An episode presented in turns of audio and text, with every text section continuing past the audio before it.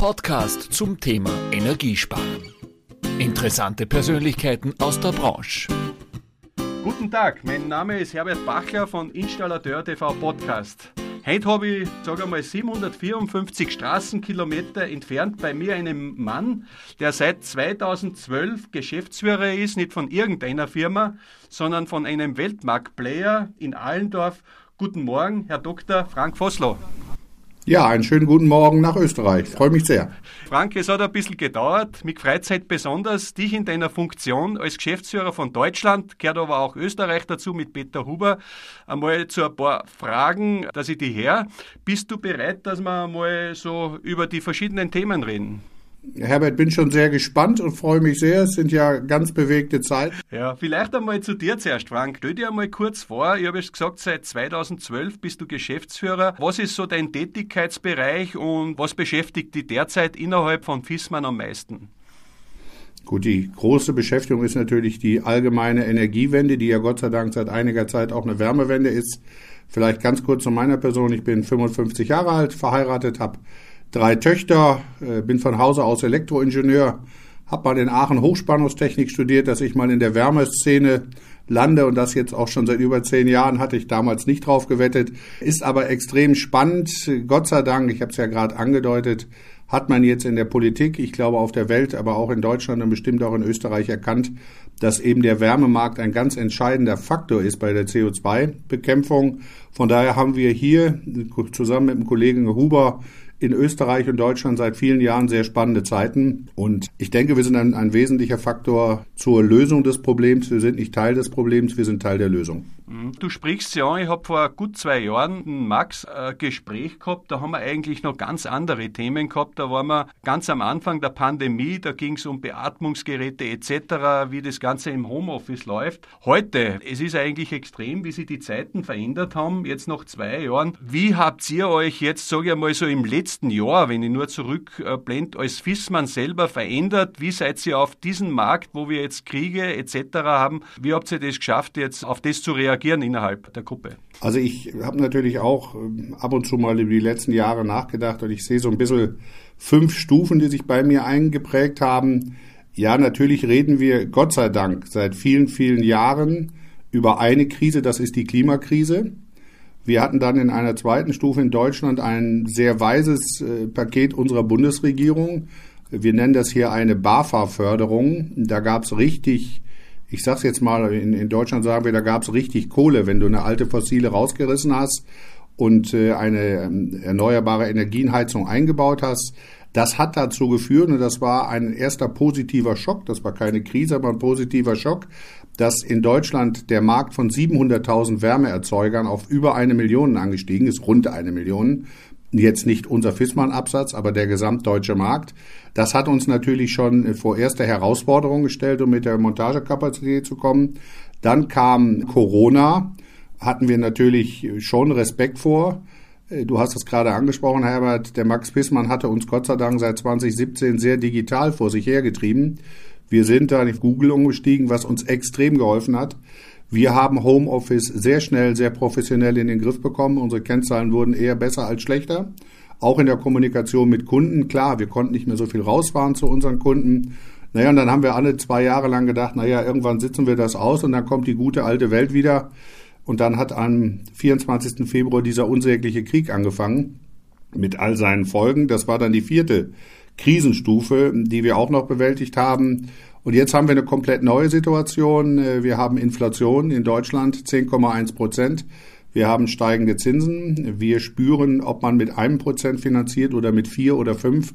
Das ist ein Riesenunterschied. Wir haben in der Neubauszene massive Einbrüche. Äh, das ist jetzt so innerhalb von, ich sag mal, drei, vier, fünf Jahren die vierte Raketenstufe oder die fünfte, äh, die wir gezündet haben. Bis jetzt möchte ich sagen, sind wir als Unternehmen Fissmann, aber auch als Fissmann Deutschland extrem gut durch diese Zeiten gekommen. Ich würde uns nicht als Krisengewinnler bezeichnen, aber wir sind halt in Deutschland haben wir das genannt systemrelevant. Von daher konnten wir unsere Umsatz-Absatzzahlen vergleichsweise gut halten. Größtes Thema, und das ist vielleicht die sechste Krise, ich habe es eben vergessen, die Lieferfähigkeit ist ein Thema. Uns fehlen massiv Lüfter, uns fehlen Computerships, uns fehlen Wärmetauscher. Ich schiebe momentan einen Auftragsbestand von 33.000 Wärmepumpen vor mir her. Das macht einen Vertriebschef nicht glücklich, aber ich denke, wenn man sich die Nachrichten auf dieser Welt anguckt, dann wird man ein gewisses zumindest Verständnis dafür aufbringen müssen. Du sprichst es schon an, auch diese ganze Inflation und diese ganzen Ketten. Ich nehme wahr, ich war gestern in Linz auf einer Tagung, wo man merkt, unsere Branche hat ja mehrere Bereiche. Sanitär, Rohinstallation, Neubau ist extrem, sage ich, gefährdet momentan und unter Druck, weil Neubauten eben, ich habe gestern gehört, über 60 Prozent in Österreich zumindest sind weniger Kreditanträge für den Neubau. Frage, wie ist es von eurer Sicht in Deutschland? Ist es ähnlich? Ist da das Sanierungsgeschäft jetzt jetzt das, wo man sagt, da haben wir Glück, dass wir da einiges zu tun haben, was auch so anhalten wird. Wie ist da deine Sicht der Dinge? Ähm, es ist genauso, wie du es beschrieben hast, auch in Deutschland. Ich hatte gestern einen großen Fertighaushersteller hier zu Gast. Auftragseingang, Einbrüche 40, 50, 60, 70 Prozent. Äh, das tut dieser Branche weh. Gott sei Dank haben die einen gewissen Zeitversatz. In 23 haben die noch genug zu tun, weil die die Auftragsvorlage aus dem Vorjahr mitnehmen. Aber für die Jahre 24, 25 bin ich dort ehrlich gesagt nicht so ganz pessimistisch für diese Branche, also für den Neubau. Uns wird es Gott sei Dank in der Heizungsbranche nicht treffen, weil wir die frei werdenden Kapazitäten unserer Handwerker komplett in die Sanierung stecken können. Dort ist so viel zu tun in Deutschland. Wir haben 11 Millionen alte Gaskessel, wir haben 5 Millionen alte Ölkessel. Also dort wird für die nächsten 20 Jahre genug Arbeit da sein. Äh, ein ganz neuer Trend, den ich hier spüre, den hatte ich ehrlich gesagt nicht auf dem Schirm. Jetzt rufen einige Kunden an und sagen, Mensch, Herr Vossler oder Mensch, Frank, ich brauche jetzt aber dringend die Wärmepumpe, weil äh, meine Leute, die Bäder werden abbestellt. Und das äh, ist, ist schon ein echtes Thema. Bad ist immer noch so ein bisschen Luxus, ist immer noch ein bisschen Wellness. Da spüren wir ganz deutlich, dass die Deutschen dort ihre Portemonnaies jetzt etwas zumachen. Das heißt, die Handwerker könnten wirklich mit Montagekapazität in die Sanierung gehen. CO2-technisch genau in unserem Purpose. Passt alles. Bäder gehen zurück, aber wir müssen dann liefern können. Momentan sind wir noch ein bisschen short, wie man an der Börse sagt. Ich sehe Licht am Ende des Tunnels fürs nächste Jahr, aber es ist ein echter Umbruch in der SAK-Szene in Deutschland. Wenn ich dir so zuhöre, erlaube ich mir eine kritische Frage zu stellen. Jetzt ist ja Fissmann bekannt eigentlich als DNA, als der Premium-Gasgerätehersteller. Ihr habt da eine Transformation durchgemacht, sehr stark auf die Wärmepumpe, wie viele der Hersteller. Generell, Frank, zum Thema Gas. Wenn ich so schaue, kennst sicher genau die Anzahl der Geräte, die alleine in Deutschland in Betrieb sind. Ist das Gas inzwischen tot? Wie kann man sich das vorstellen? Sitzt sie auf einem riesen Lager von Gasgeräten, die jetzt einfach nicht mehr gehen? Oder wie ist da die Situation in Zukunft? Gibt es da auch Alternativen, Gas weiter in der Zukunft betreiben zu können? Also ich sehe Gas als Übergangstechnologie an, um es gleich vorab zu sagen, für die nächsten 10 bis 20 Jahre. Äh, ich möchte das auch ein bisschen begründen, warum, aber eins vorab schieben. Die Firma Fissmann, das Unternehmen, kam eigentlich mal von dem Ölboden- und Ölgaskessel in den 90er Jahren. Damals gab es einen riesen Umbruch auf die Gasbrennwertwandgeräte. Sicherlich eine der großen Verdiensten von Professor Fissmann, diesen Trend frühzeitig zu erkennen und umzubauen. Das war schon eine Herausforderung in den 80er, 90er Jahren für Fissmann. Wir haben die gemeistert. Ja, und wir sind in Deutschland eindeutig Marktführer im Bereich Gasbrennwert Wand. Und da müssen wir jetzt umbauen. Wir haben dort einen wesentlich höheren Marktanteil, als wir noch bei Wärmepumpen haben. Und wenn der Gasmarkt runtergeht, und das wird er tun, und wir kommen im Marktanteil bei Wärmepumpen nicht hoch, haben wir ein Problem. Nein, wir sitzen nicht auf Riesenlagerbeständen Gas, weil wir schon sehr vernünftig einkaufen und uns auf neue Situationen einstellen. Aber vielleicht auch da Zahlen vom Markt. Zu Beginn des Krieges in einem Einzelmonat ist der Gasmarkt in Deutschland für Geräte äh, um 30, über 30 Prozent eingebrochen. Dann gingen natürlich schon die Alarmglocken in Allendorf an. Ich habe allerdings frühzeitig gesagt, liebe Leute, es wird nicht ganz ohne Gas gehen. Und wir sehen jetzt eine relativ, wie ich finde, vernünftige Tendenz in den ersten elf Monaten in Deutschland Gasmarkt so sieben, neun, neuneinhalb Prozent runter. Ja, das ist so. Die Leute möchten autark werden. Man möchte dieses russische Gas nicht. Man möchte unabhängig sein. Der Trend wird anhaltend, aber vielleicht, äh, Herbert, noch, noch eine Zahl. Ich habe das eben gesagt. Äh, der deutsche Wärmemarkt so momentan rund 800.000, 900.000 Geräte pro Jahr. Wenn man dann aber weiß, dass der Einbau einer Wärmepumpe viel länger dauert als der Austausch Gas-Gas oder Gas-Öl, also viel mehr Montagekapazitäten hat. Und wenn man dann vielleicht optimistisch an das Ziel der Bundesregierung glaubt, und ich tue das, dass wir ab 2025 500.000 Wärmepumpen pro Jahr austauschen können, und nochmal, wenn man dann aber weiß, man hat noch 11 Millionen Gasgeräte im Keller und man hat noch 5 Millionen Ölgeräte im Keller, dann sind das zusammen 16 Millionen geteilt durch eine Austauschquote von 500.000, äh, ich rechne es mal ganz kurz durch, dann reden wir da vielleicht nicht über mathematisch 36 Jahre, dann reden wir aber eben auch mit Sicherheit nicht über drei, vier, fünf, sechs Jahre. Dann wissen wir, dass wir in den nächsten 10, 15, 20 Jahren alles daran setzen müssen, das zu tun. Und wir sind bereit, dort mitzugehen. Die Industrie wird es ein bisschen schneller können in den Absatzstückzahlen. Ich sehe momentan den limitierenden Faktor einfach in der Montagekapazität. Und das wird ein Riesenthema sein. Aber Gas ist rein technisch in den nächsten 10, 15, 20 Jahren mit Sicherheit ein Thema. Ich glaube auch, wie du sagst, das glaube ich wird oft von der Politik auch verfälscht, dass das ja auch gar nicht möglich ist, aufgrund des Bestandes und aufgrund der Facharbeitersituation die Dinge so schnell umzustellen, wie man sich das dann so spontan wünschen würde. Vielmehr ist da die Frage, Stichwort in aller Munde Hybridlösungen. Ja, wie steht's ihr dazu? Wie wird's da in der Zukunft aussehen? Ja, ist das eine Philosophie, die ihr da auch in Zukunft rausträgt? Ja, drehen wir unbedingt. Wir haben schon vor ungefähr sechs, acht Jahren so ein Kombigerät rausgebracht, also ein Gasbrennwertgerät mit integrierter Wärmepumpe. Wir waren unserer Zeit ein bisschen voraus, ist damals nicht so eingeschlagen. Äh, kriegen wir als Neugerät momentan auch in Deutschland nicht mehr untergebracht, weil, du hast das angesprochen, die Politik nichts mehr an neuen Gasgeräten fördern wird. Wir haben da einen sehr ähm, dominanten und strikten Staatssekretär, Patrick Reichen, der spricht dann vom Lock-in-Effekt und der sagt, ich werde kein Geld mehr ausgeben, wenn auch irgendwo Gas drin ist. Trotzdem aus ingenieurtechnischer Sicht habe ich da, und äh, das setzt sich momentan in Deutschland und auch in unseren Verbänden immer mehr durch, die Auffassung, warum muss denn eigentlich ein funktionierendes Gasgerät unbedingt rausgerissen werden? Können wir nicht einen Pufferspeicher dazu bauen und eine Wärmepumpe?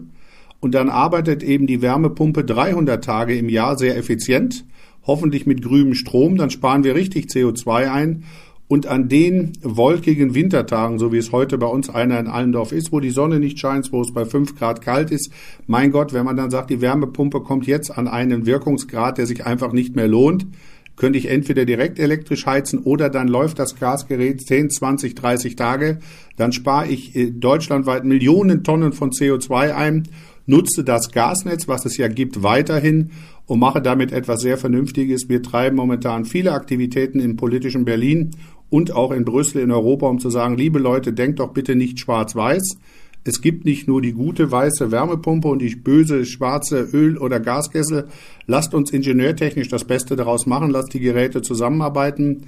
Zweiter Rieseneffekt, sollten wir doch mal zu dem Punkt kommen, dass in gewissen Bereichen das Stromnetz überlastet ist, dann hätte ich natürlich mit einem immer noch vorhandenen Gasnetz auch die Möglichkeit zu sagen, jetzt geht's halt gerade mal ein, zwei Tage nicht.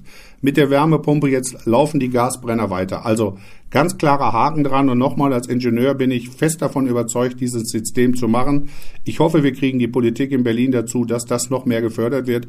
Ich glaube, Hybrid ist für die nächsten 10, 20 Jahre genau die Technologie. Ja, das hoffe ich auch, dass man da mehr Realität in der Politik sieht und nicht was trendy ist. Nur den Zusammenhang, Frank, fällt mir ein, Rot Fissmann ist auch bekannt, eben durch die Tätigkeiten von Max auch innerhalb der Tätigkeit des Nationalen Wasserstoffrates, wo er sehr aktiv ist. Man hört auch sehr viel über Wasserstoff. Wie weit seid ihr da? Ist es mehr momentan, wo man sagt, da wird eigentlich viel mehr laut geschrien, als wie, dass das auch umsetzbar ist? Oder wie realistisch ist dieses Szenarium, dass auch echt in die Technologien, sage ich, in den nächsten drei bis fünf Jahren einfließen zu lassen? Herbert, äh, dreigeteilte Antwort. Unsere Verbrennungsgeräte auf unserer Regelung, wir nennen das Lambda Control, können jetzt schon, ohne dass irgendetwas passiert, locker 20 bis 30 Prozent Wasserstoff vertragen. Äh, Haken dran, wir werden, und das tun wir, Geräte entwickeln, die 100 Prozent Wasserstoff vertragen. Warum tun wir das? Und das kommt zum letzten Teil deiner Frage. Ich persönlich glaube nicht, dass wir in den nächsten 20 Jahren eine Beimischung von Wasserstoff ins Erdgasnetz sehen, Und nochmal als Ingenieur sehe ich es auch kritisch. Der Wasserstoff hat nur ein Drittel des Brennwertes vom äh, Erdgas. Das heißt, wenn ich die berühmten 20 Prozent einspeise, da gab es ja Pläne, spare ich, ich sage es mal ganz offen, gerade mal 7 Prozent CO2 ein. Das ist Verschwendung. Noch ist Wasserstoff knapp. Ich betone noch. Äh, der vorherige Staatssekretär Barker spricht ja immer vom Champagner der Energiewende. Ich halte das für ein bisschen übertrieben. Äh, Wasserstoff wird kommen.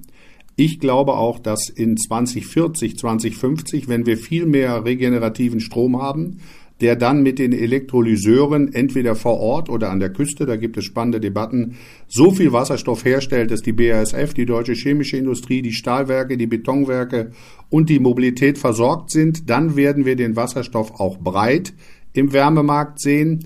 In der Zwischenzeit, und da rennen uns viele Firmen, ich sag's mal auf Deutsch, die Bude ein, ist Wasserstoff für Insellösungen hochinteressant. Wir haben viele Firmen hier, Amazon, DHL, die sagen, wir möchten unser neues Paketzentrum komplett grün haben. Bitte baut uns eine Wasserstoffinsellösung.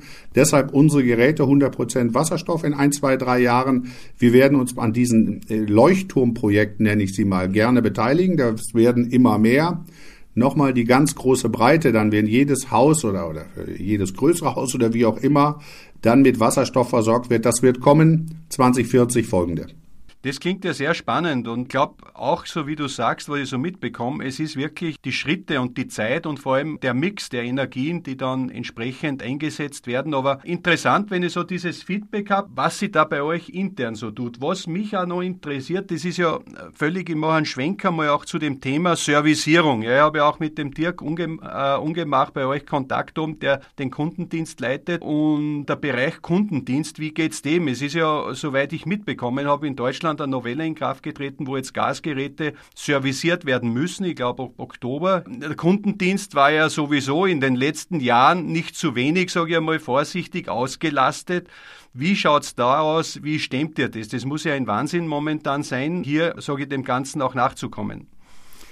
Das ist im deutschen Markt so. Wir haben hier schon eine äh, wirkliche Veränderung des Marktes habe ich als äh, Vertriebschef von Fissmann auch gespürt. Ich sag mal, als ich meinen Job so vor zehn Jahren angefangen habe, hat man mit Argusaugen drauf geschaut, was macht die Firma äh, Fissmann an Wartungsarbeiten. War nicht gewünscht, weil unsere Handwerker haben uns gesagt, mein lieber Herr Vossloh, ihr seid Lieferant, aber der Service beim Kunden, das ist unser Geschäft.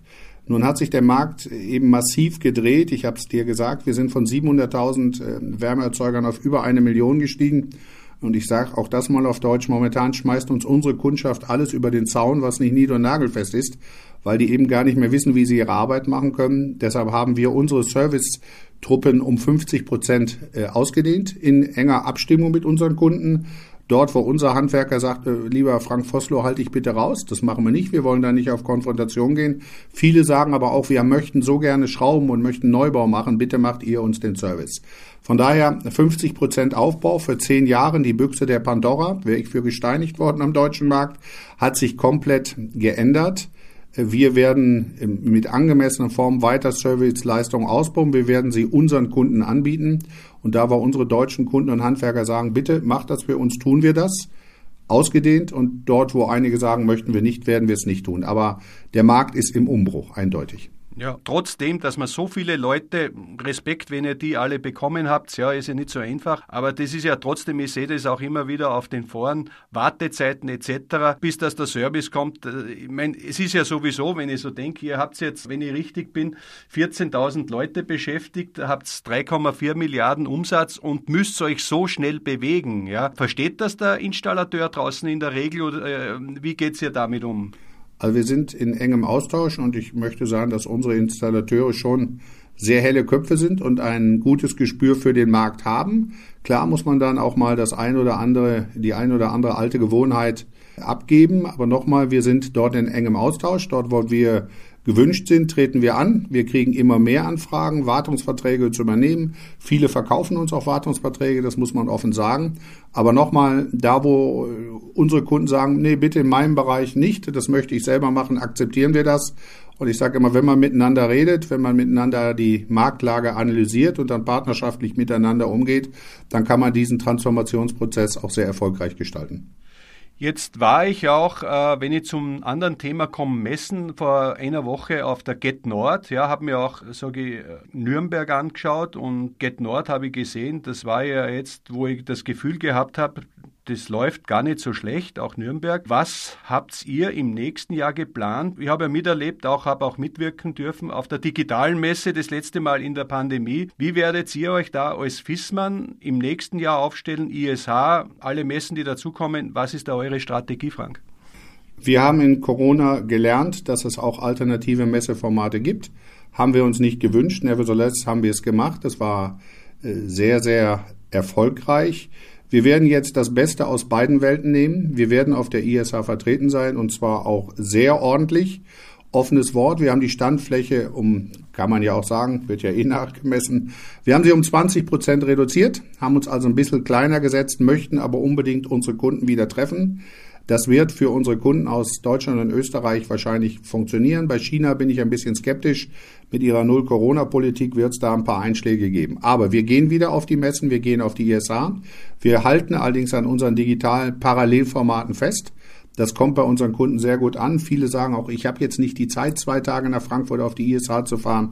Damit alles gesagt. Wir werden weiter die drei Regionalmessen in Deutschland, du hast sie genannt, die IFA Nürnberg, die SAK Essen und die Get Nord, wo wir uns ja leider knapp verfehlt haben, weiter besuchen. Für mich vom Konzept her die Get Nord vorne weil die Get Nord vor vielen Jahren schon erkannt hat, Strom und Wärme wachsen, wachsen zusammen. Das ist eine kombinierte Messe für die Elektrohandwerker im Norden der Republik und die Wärmeleute. Das konnte man auf der Messe auch sehen.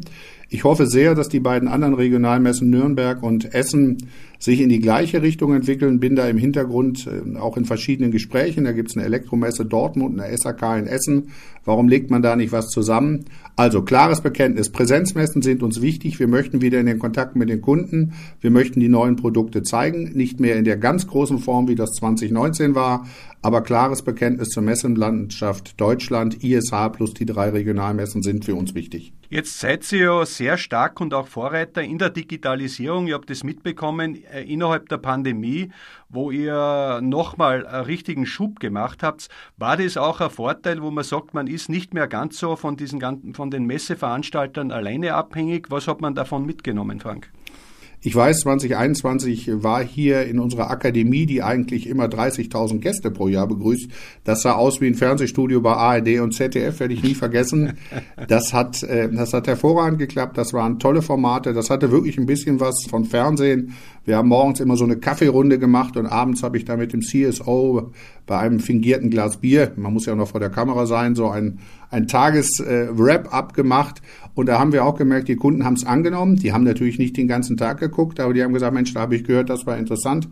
Haben dann am Wochenende nachgesehen. Deshalb das Beste bitte aus beiden Welten. Ja, zurück auf die Messen, wieder Handshake, Gott sei Dank und persönlichen Austausch und dann da am Messeabend doch auch ein richtiges Glas Bier aber eben auch digital, wenn einer sagt, ich habe die Zeit nicht oder ich will es ganz komprimiert haben, ich gucke mir den Clip an, ich gucke mir den Clip an, äh, dann ist das sicherlich genau das Richtige und da hatten wir nochmal Glück, dass unser äh, jetzt äh, der Juniorinhaber, dass der Max da schon 2017 deutliche Zeichen in Richtung Digitalisierung gesetzt hat. Frank, wenn ich dir so zuhöre, bevor wir jetzt dann zum Schluss kommen, äh, möchte ich dich trotzdem auch noch äh, politisch um eine Meinung fragen, um deine persönliche Meinung. Ich bekomme ja täglich auch über euren Podcast mit, wie die Dinge so laufen, ähnlich wie in Österreich. Deutschland ist halt dieses Thema. Es geht sehr viel natürlich in Richtung Strom hin, sprich Wärmepumpe. Alles soll mit Strom funktionieren. Es werden Kernkraftwerke jetzt noch künstlich, ich glaube bis April eingeschaltet, ja, die letzten. Ich habe persönlich so den Eindruck, ja, man schaut zuerst, dass man irgendwas abstellt und äh, dann irgendwie eine Lösung sucht, wobei es umgekehrt sein sollte. Wie stellt sich das aus deiner Sicht dar? Ist es okay, wie es momentan läuft oder, oder was würdest du dir wünschen, wenn ich das so sagen darf? Also das Zielfoto, was ich in Berlin spüre, natürlich stark auch durch die Deutsche Grüne Partei getrieben, bin ich komplett mit einverstanden. Ich glaube, wir werden 2050 eine sehr elektrische Welt haben. Hoffentlich dann mit sehr effizienten Speichersystemen, mit Autos, die bidirektional laden, mit sehr viel Wind äh, offshore an der Küste. Ich glaube jedoch auf dem Weg dahin, und das sind ja dann immer noch 25, 28 Jahre, sollte man bitte nicht zu dogmatisch zusehen. Wir in Deutschland und ihr in Österreich seid das auch. Wir waren extrem abhängig von, von russischem Gas. Ich glaube, das ist im Nachhinein ein Fehler. Aber im Nachhinein weiß man das immer besser. Deshalb rate ich und, und werbe auch sehr dafür im politischen Berlin, lass es uns pragmatisch machen. Wir sind uns alle einig, wo wir hin müssen. Aber auf dem Weg dahin sollten wir doch das machen, was volkswirtschaftlich, betriebswirtschaftlich und ingenieurtechnisch vernünftig ist. Und vom Wirtschaftsstandort Deutschland, ich denke mal, ein Thema auch noch diese ganzen Teuerungen, ja, wird das auch so Auswirkungen haben, dass man mehr abwandert, wie ich das oft schon gehört habe, dass man sagt, man kann in Deutschland nimmer produzieren, es wird zu teuer. Wie ist die Situation? Steht man es gerade noch durch oder spielt man schon mit dem Gedanken, Dinge auszuverlagern? Also für uns darf ich sagen, ich kenne diese Gedanken nicht. Was heißt eine Einschränkung? Aber das war lange vor Inflation. Wir sind gerade dabei, und das hat Max Fissmann ja sehr populär auch in den Medien gesagt, äh, das Unternehmen und die Familie nehmen eine Milliarde Euro jetzt in die Hand, um auszubauen. Wir werden die Wärmepumpenfertigung ein bisschen teilen. Hier in Allendorf machen wir die Inneneinheiten. Ein großes Werk für Außeneinheiten geht nach Legitznah. Aber wir sind auf dem Weltmarkt aktiv. Das ist das ganz Normale. Ich bin jetzt 55 Jahre alt. Ich habe schon gesagt, die deutsche Wirtschaft hat viele Krisen durchgestanden. Ich habe gesagt, unsere Branche wird es nicht so hart treffen, die kommende Rezession. Das werden minus 1,7 werden nächstes Jahr, vielleicht auch nur minus 1,5. Irgendwie haben wir uns in Deutschland es immer geschafft, auf jede Krise angemessen zu antworten. Da war ich noch ein kleines Kind, aber wir haben 73 die große Ölpreiskrise. Wir haben 89 die Wiedervereinigung gehabt mit dem Untergang der ostdeutschen Industrielandschaft. Äh, ja, natürlich wird das ein oder andere überlegt werden, aber es gibt ja, Herbert, auch eine Gegenbewegung. Gott sei Dank ist Geiz nicht immer geil und jetzt sieht man in den letzten Jahren, wie unvernünftig es war, zum Beispiel die Chipproduktion komplett nach Asien abzugeben. Wir haben uns so abhängig gemacht von einigen Lieferanten. Ich spüre da eine Gegenbewegung. Es wird sich wie immer im Leben nach einer Übergangsphase einspielen und ich glaube, sowohl die österreichische als auch die deutsche Wirtschaft werden am Ende aller Tage gestärkt aus dieser Krise hervorgehen in diesem Zusammenhang, wir schauen ja sehr stark auf Deutschland, weil ja das für uns in Österreich ja immer auch irgendwie, sage ich, trifft uns das, was in Deutschland ist und ist unheimlich wichtig, auch deswegen diese Fragen. Franki, danke dir, dass du so offen auf meine Fragen geantwortet hast. Ich weiß, du hast heute, glaube ich, deine Stimme wieder erlangt. Wir haben es vorher schon angepeilt, deswegen freut es mich, dass du trotzdem Zeit gehabt hast. Ich habe noch ein paar Fragen vorbereitet für die, die du mir bitte aus dem Bauch so beantwortest. Bist du bereit? Aber sehr gerne. Frank, folgendes. Im nächsten Jahr wird die größte Herausforderung für mich den Lieferrückstand Wärmepumpen so schnell wie möglich aufzuholen. Der Klimawandel und die Klimaziele werden nur möglich sein, wenn sich endlich in der Staatengemeinschaft durchsetzt, dass wir dieses Problem nur gemeinsam lösen. CO2 kennt keine Grenzen. Der Druck der kleinen Länder, ich nenne mal ein Beispiel Malediven, die wissen, wenn wir jetzt nicht anfangen, was zu machen, dann gibt es unseren Staat nicht mehr, wird größer. Ich hoffe, dass nach einer hoffentlich baldigen Beendigung des Ukraine-Krieges eine gemeinschaftliche Aktion wieder mehr Fuß greifen wird. Die 1,5 sind meines Erachtens nicht zu halten. Das heißt aber nicht, dass wir jetzt alle Hürden reißen müssen. Es wird Zeit, dass wir uns zusammensetzen. Das Thema Gas wird Fissmann in Zukunft noch 10 bis 20 Jahre begleiten. Unser Fokus liegt auf der Weiterentwicklung nicht fossiler Geräte, aber man kann ja das eine tun, ohne das andere zu lassen. Ich glaube nicht, dass wir die Einstellung in den Verkauf von Gasbrandgeräten in den nächsten fünf bis zehn Jahren einstellen werden. Die größten Chancen in Zukunft im Bereich von FISMAN liegen im Angebot von Hybridlösungen. Und die letzte Frage, hinter dem Menschen Dr. Frank Vossler steckt ein tolles Team, das ich seit zehn Jahren führen darf. Es macht viel Spaß, dieses große, diesen großen Tanker im Fissmann-Verband durch die manchmal enge Klippenlandschaft zu steuern, aber wir halten hier prima zusammen. Wir haben wirklich gute Kennzahlen. Uns hat die Krise mehr zusammengeschweißt und es ist alte Fissmann-DNA. Wir sehen in jeder Herausforderung auch eine Chance. Das haben wir, ich habe eben zwei Beispiele genannt, in den 90er Jahren geschafft und das schaffen wir jetzt mit der Wärmepumpe auch. Wir sind gut aufgestellt und ich glaube, das erkennt der Markt auch zunehmend. Lieber Frank, es war heute sehr erfrischend und ich bin sehr dankbar, dass ich mit dir dieses Gespräch führen durfte. Wenn man, wenn die, die Leute jetzt so sehen könnte, ich habe mir zuerst gedacht, aha, das ist mein Nachbar von nebenan in einem österreichischen, bei uns sagt man Steirerjanker, ja. Ich weiß auch, du bist Österreich-Urlauber am Wolfgangsee, bist auch ein ganz tolles Team mit dem Peter Huber, der einen großartigen Job in Österreich macht. Ich danke dir für dieses Gespräch, wünsche der ganzen Fissmann-Familie alles Gute und freue mich, wenn du in Österreich Österreich bist, wenn du mal um die Ecke auch zu mir vorbeikommst. Alles Liebe nach Allendorf. Danke. Herbert, ich danke fürs Gespräch und die Einladung. Ich hoffe, wir sehen uns ganz bald. Gruß nach Österreich. Hat viel Spaß gemacht. Das war ein Installateur TV Podcast mit Herbert Bachler. Bleiben Sie gesund. Bis zum nächsten Mal.